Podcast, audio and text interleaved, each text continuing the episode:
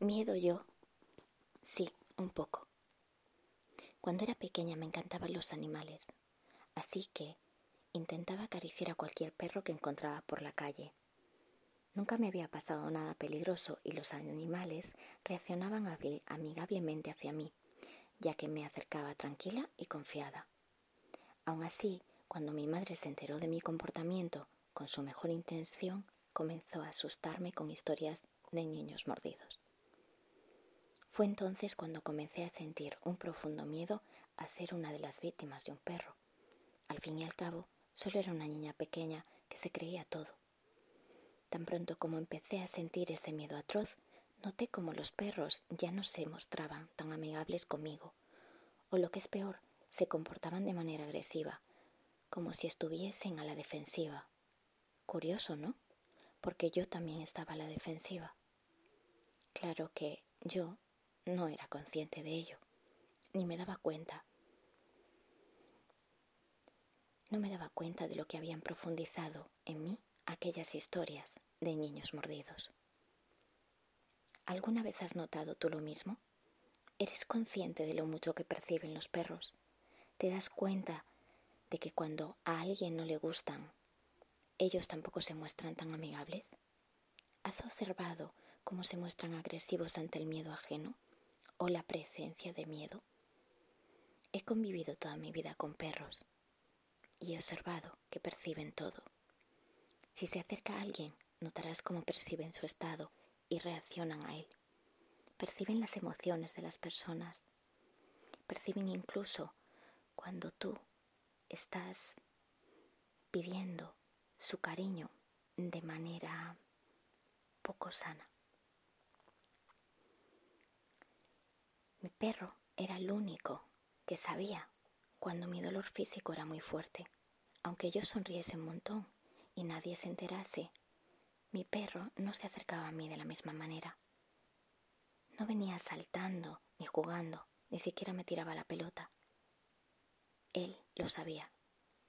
Y cuando mi dolor físico era demasiado, daba igual lo que yo disimulase, él simplemente se acercaba muy despacio y se acostaba a mi lado.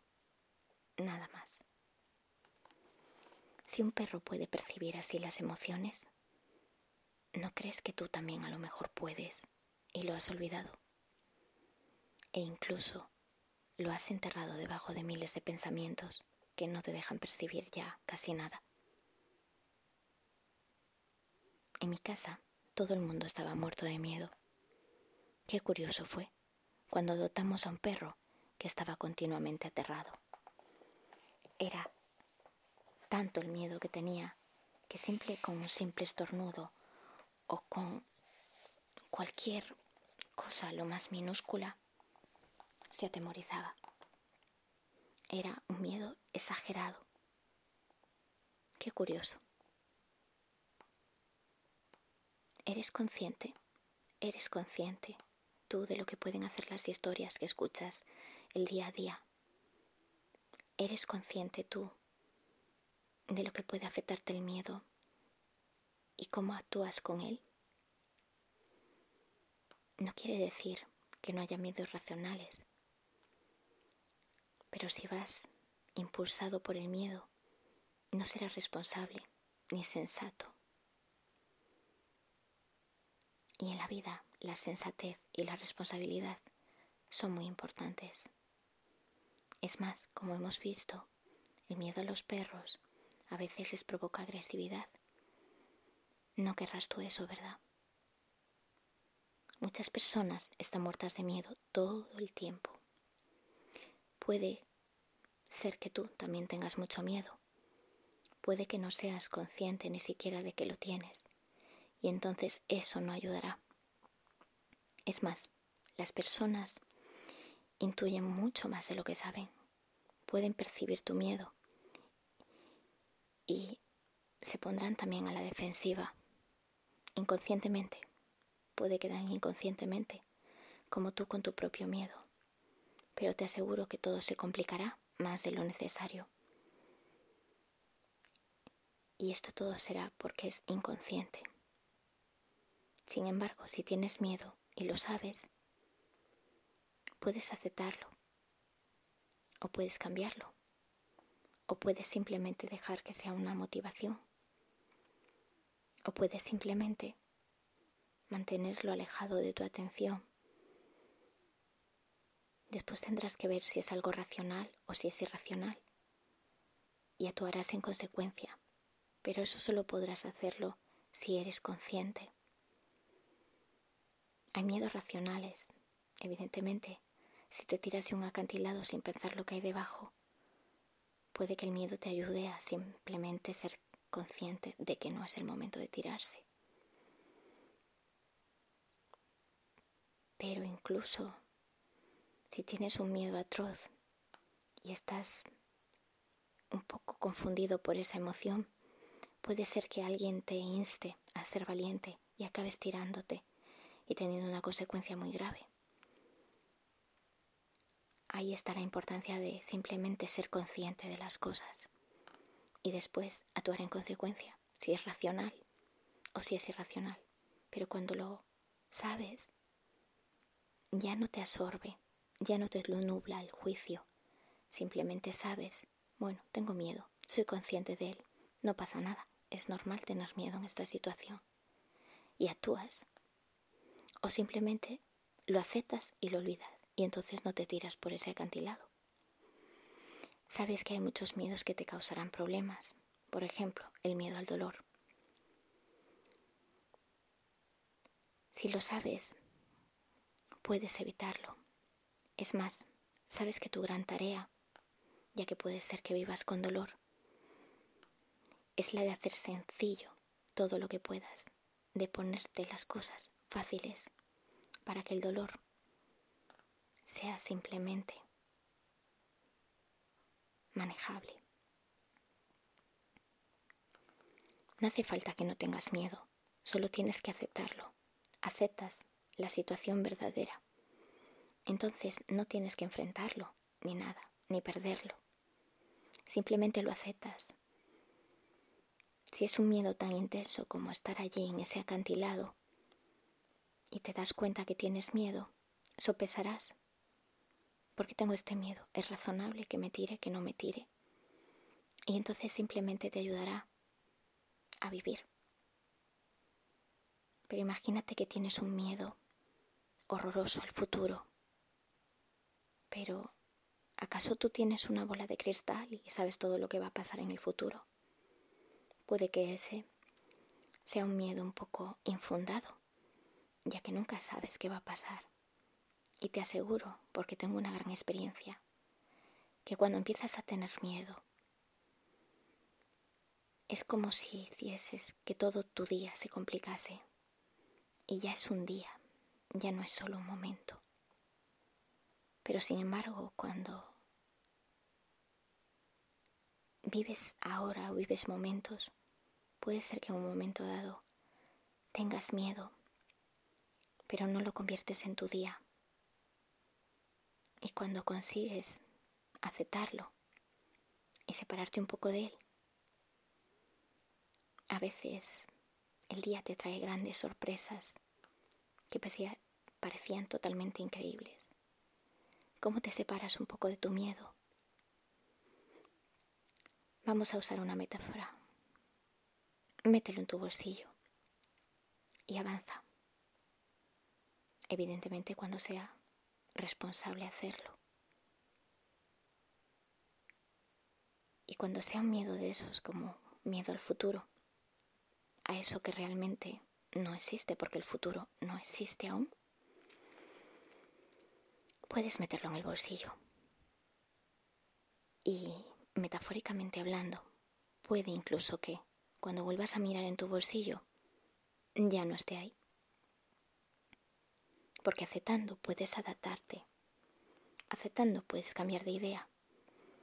O descubrir que tu miedo era totalmente infundado. Esta actitud es muy importante, incluso para que esos días y esos momentos, vamos a llamarle momentos, mejor que días, ya que días es como si dieses por supuesto que un momento se va a convertir en 24 horas. Lo que decía, Es muy importante esa actitud, incluso para esos momentos en los que el dolor es tan fuerte que no puedes permitirte distraerte o mirarle. Sabemos que hay muchos tipos de dolor. Puede ser dolor psíquico, dolor infundado por alguna circunstancia, dolor que se ha convertido en realmente sufrimiento, porque a estas alturas igual ya sabes que yo separo el dolor del sufrimiento. El sufrimiento tiene mucho que ver con todo ese ruido mental y todas las películas que te montas en tu cabeza. Por ejemplo, el miedo al futuro. El futuro no existe, no sabes qué va a pasar. No dejes que el miedo te bloquee tanto que lo convierta en 24 horas y esas 24 horas en días y en semanas. El dolor impone y limita. Es lo más normal del mundo temerlo, desear que no esté ahí. Sabes que el dolor da miedo, pero también sabes que está ahí y que no podrás huir de él. Y esto no debe de dar miedo. Esto debe de ser el principio de una aceptación. Así que primero míralo. Vale, tengo miedo. Reconócelo. No pasa nada. Ahora, mete tu miedo en el bolsillo. ¿Te acuerdas del bolsillo? No tienes ni que ser valiente ni nada. Simplemente, si no es un miedo irrazonable, simplemente avanza con él. Pero voy a parar un momento. No estoy en tu cabeza, así que no puedo saberlo todo de ti. Así que te voy a dar un consejo muy importante. Si tienes muchísimo miedo, y no has metido tu miedo en el bolsillo, no lo metas, acéptalo y no hagas nada. Si algo te da muchísimo miedo, no lo hagas con ese miedo, te aseguro que saldrá mal. Si tienes muchísimo miedo, tanto que no puedes ni metafóricamente meterlo en un bolsillo, ni darte cuenta que es irracional, si te está nublando el juicio, simplemente no hagas nada, di no pasa nada, tengo miedo. Voy a esperar. Ni siquiera esperar. Voy a dejarlo aquí. Pero no tomes ninguna acción con ese miedo aterrador encima. Pero si no tienes tanto, si puedes ser capaz de mirar al dolor, por ejemplo, sin miedo, como si no supieses qué es, si no te hubieses el juicio tan nublado, si no sintieses tanta intensidad, entonces llévalo a tu bolsillo y avanza. A través de mi ventana veo unos árboles. Cuando hace viento y sol, a través de mi ventana veo cómo se proyectan las sombras de sus ramas. Las sombras entre el viento, el sol y el cristal de la ventana se reflejan pasando a toda velocidad. Dirías que todo pasa muy deprisa. Y cuando les observas directamente, ves que sus troncos están prácticamente quietos y apacibles. Prácticamente no percibes el viento, pero sí en el reflejo de la pared.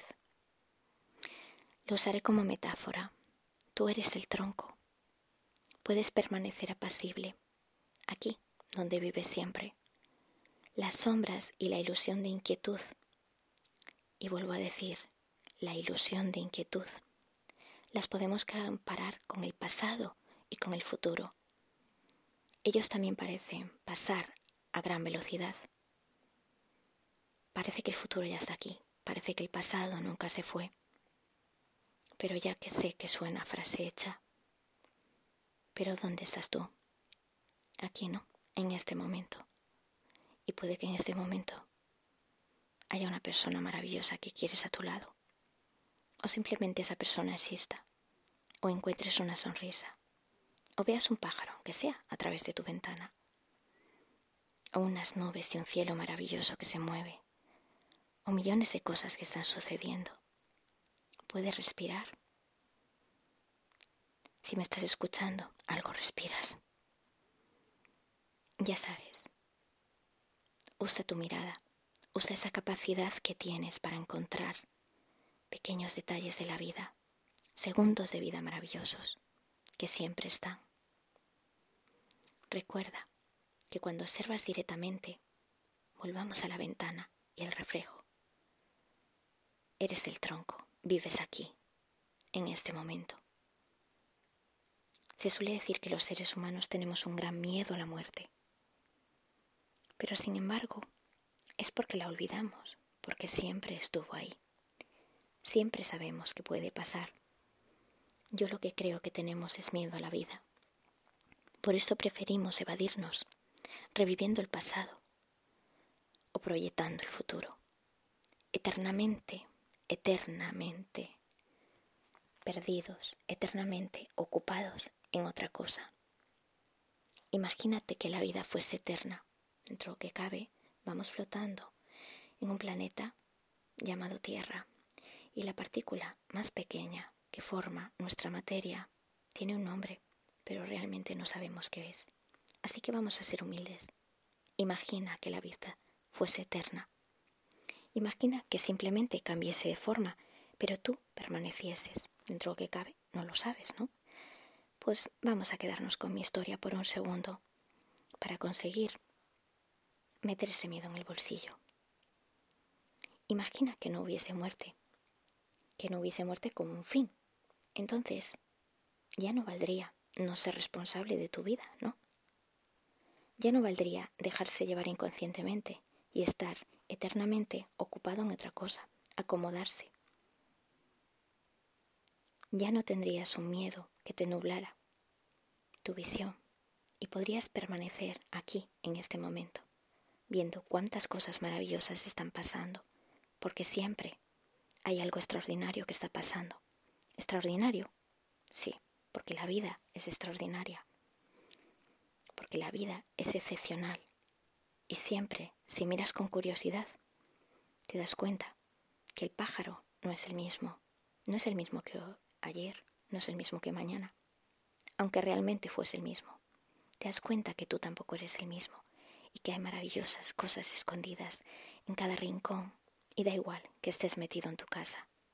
Y te lo digo también porque tengo mucha experiencia. Si permaneces, si permaneces consciente y no inconsciente, tendrás que acabar rindiéndote y aprender a vivir. Porque no se puede vivir con un miedo eterno. Cuando no te identificas es cuando superas el miedo. Tú no eres ese miedo. El miedo está en el bolsillo y tú en otra parte. Ya no está nublándolo todo. Muchas personas parecen no estar vivas en sus vidas. Sus decisiones, sus momentos van en automático. Sí, en automático, como si sabes conducir, sabes que has aprendido a conducir en automático. La primera vez que cogiste un coche era una odisea, todo era complicado, pero ahora puedes hacerlo pensando en 400 cosas a la vez, escuchando música, hablando con alguien. Pero la primera vez, la primera vez te tenías que concentrar. Eso quiere decir que ahora eres automático, que no estás ahí en el coche conduciendo, disfrutando. Estás en automático. Pues en automático a veces las vidas van pasando como si no fueran importantes.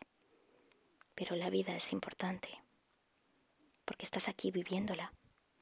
Y sería maravilloso dejar de tener miedo a la vida, ser natural y simplemente estar vivo, permanecer en este momento. Vivo de verdad. Nada de automáticos. No sé si me explico la diferencia. Cuando ves algo en automático, no vives el auténtico momento, no vives el verdadero momento, porque te parece que todo pasa igual. Cada vez que conduces, no es la misma conducción. Cada vez que estás con alguien, no es el mismo momento, aunque estés haciendo lo mismo. Aunque estés en tu casa todo el tiempo, ¿sabes cuántos rincones, cuántos rayos diferentes se mostrará en la pared o en cualquier lado. ¿Sabes cuánta vida hay en la vida? Pues descúbrela. Pero para eso tendrás que ver sin miedo. Tendrás que no tener miedo a la vida, a vivir. Y si te da mucho miedo, recuerda que puede que seamos eternos. Si te gusta mi historia, ¿por qué no la vas a usar? Dentro de que cabe, tienes una cabeza. Y tu cabeza es una herramienta que puedes usar en tu propio beneficio, siendo sensato y natural y responsable, pero en tu propio beneficio. Muchas veces el propio temor hace que todo salga peor. Así que simplemente busca una estrategia, algo que te calme a ti. Usa tu propia manera, no la mía. A lo mejor la mía te inspira, pero encuentra algo que te calme y simplemente permanece vivo. Vive esos momentos auténticamente. Llevaba 20 días, 20 días sin poder comer. No estoy de broma. Pasó hace mucho tiempo. ya casi ni lo recordaba. Había estado en el hospital y había pasado una temporada realmente mala. Seguía, sin embargo, siendo una soñadora. ¿Por qué? El por qué no lo sé ni yo. Supongo que será este brillo en los ojos que siempre permanece. Pero bueno, la época había sido mala. Miles de problemas de salud, una silla de ruedas, una bolsa llena de pastillas y una valiente hermana y unas amigas de ella. Y entonces, antes de que yo estuviera tan mal, pero bueno, ya estaba mal y ya usaba una silla de ruedas, habían decidido que me iban a llevar con ellas de viaje. Y digo me iban a llevar porque yo era un poco así como una carga. Te sorprenderías de todos los obstáculos que puede haber cuando vas en una silla de ruedas, incluso en un mundo que presume de ser accesible, en ciudades que presumen de ser tolerantes. Bueno, aquellas valientes personas habían decidido que yo también podía ir. Y entonces pasó lo del hospital y lo de los 20 días. Llevaba mm, tres días comiendo así, cuando llegó el momento de irse de viaje. Y todos sabían que yo me moría por estar viva. Era demasiado tiempo enferma, demasiado tiempo confinada en un hospital, en cuatro paredes, en soledad en perderse vida, le llamaba yo. Y entonces solo con pensar con no poder perdérmela, me daba igual cuánto doliera, porque dolía, físicamente me dolía, sí, mucho. Pero daba igual. Veía la oportunidad de estar viva, de estar con gente que quería, de ver mundo. Y una luz brillante asomaba a mis ojos, como esa luz tan maravillosa que tienen los bebés cuando ven a su madre. Pero en aquel momento no sabía ni cómo iba a ir. No sabía cómo iba a estar, no sabía cómo iba a sobrevivir, no sabía nada, pero bueno, también tengo que reconocer que eso era lo que se había convertido mi vida en un no saber. Pero tenía algo muy importante. Ya no tenía miedo. Había metido mi miedo hace mucho tiempo en el bolsillo. Había pensado que mis malos momentos no eran días, eran momentos. Lo había metido con tanta intención y conciencia en mi bolsillo que aprendí a olvidar que estaba allí. Me separé tanto de él que lo olvidé. Y lo olvidé porque estaba viva, porque sabía que estaba viva. Era consciente de cuánta vida había en todos los momentos incluso en las cuatro paredes en las que a veces me veía aislada. Y entonces ya no tuve miedo. Y ahora viene la parte bonita, claro. Fui de viaje. En ese viaje tuvimos un momento un poco tenso, cuando mi silla resbaló por unas escaleras. Sí, no te esperabas esto, ¿verdad? Se supone que es que no podía comer, pero no, no, no pasó eso. Y ahí, cuando me vi resbalar por las escaleras, de verdad que no te miento. No tenía miedo. Es más, lo estaba viviendo como el que vive una aventura. Sí, ya lo sé, no cabe en el sentido común. Pero cabe en que, no sé por qué extraña razón, sabía que todo iba a salir bien, Y salió, porque en ese instante un desconocido se convirtió en un buen amigo, que paró la caída y que nos ayudó, y que nos acompañó en el resto del viaje, y que nos habló de que era un aventurero y un viajero por excelencia. ¿Y sabes lo mejor de que te cuente esta historia cuando hace años que pasó? Claro, cuando estaba pasando no te la podía contar, me encontraba bastante mal. Lo mejor es que me habló de un viaje que yo nunca soñé con hacer. Me habló de Islandia. Y yo me recuerdo cómo me brillaban los ojos cuando me contaba. Me brillaban los ojos. No pensaba que nunca lo iba a hacer, pero la verdad es que simplemente lo soñaba.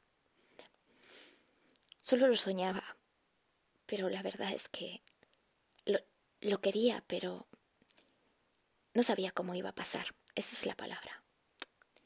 La buena noticia de que te lo cuente hoy. Pasó. Fui a Islandia y en unas condiciones que nadie daba un duro porque yo fuera, lo viviera y sea uno de mis viajes preferidos.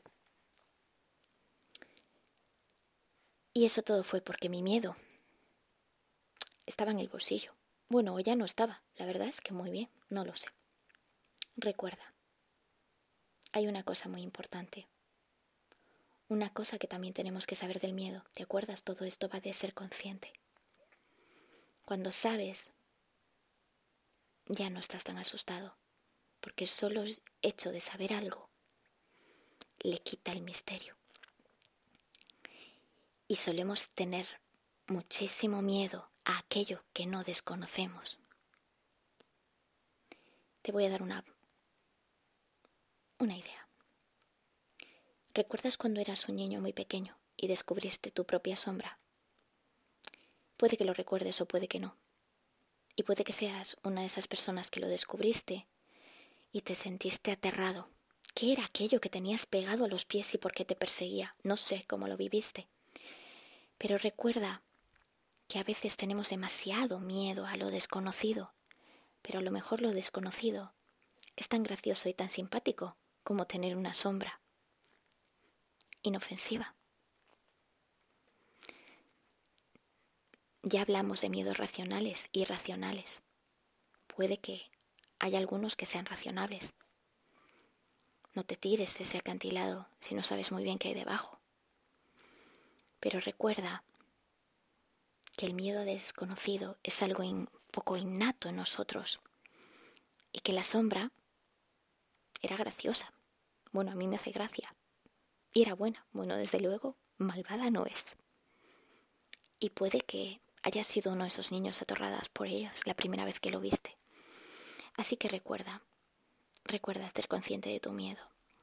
Y recuerda, la próxima vez que tengas miedo, aceptarlo. Puede que así consigas soltarlo. Recuerda que muchas veces es el desconocimiento lo que asusta.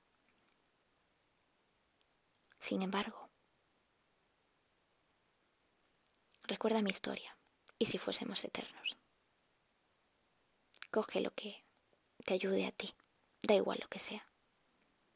Desde luego no dejes que el futuro te asuste cuando ni siquiera sabes lo que es.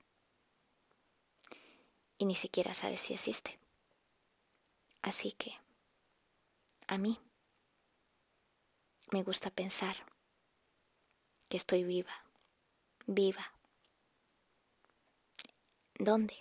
Aquí, en este momento. Mi futuro ni pasado. ¿Y qué está pasando aquí?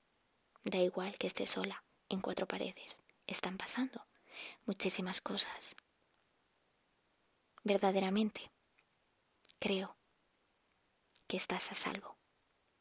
Estamos a salvo. Día. Tengo miedo. Tarea. Lo meto en mi bolsillo. Estoy con mi miedo. Sé que yo no soy mi miedo.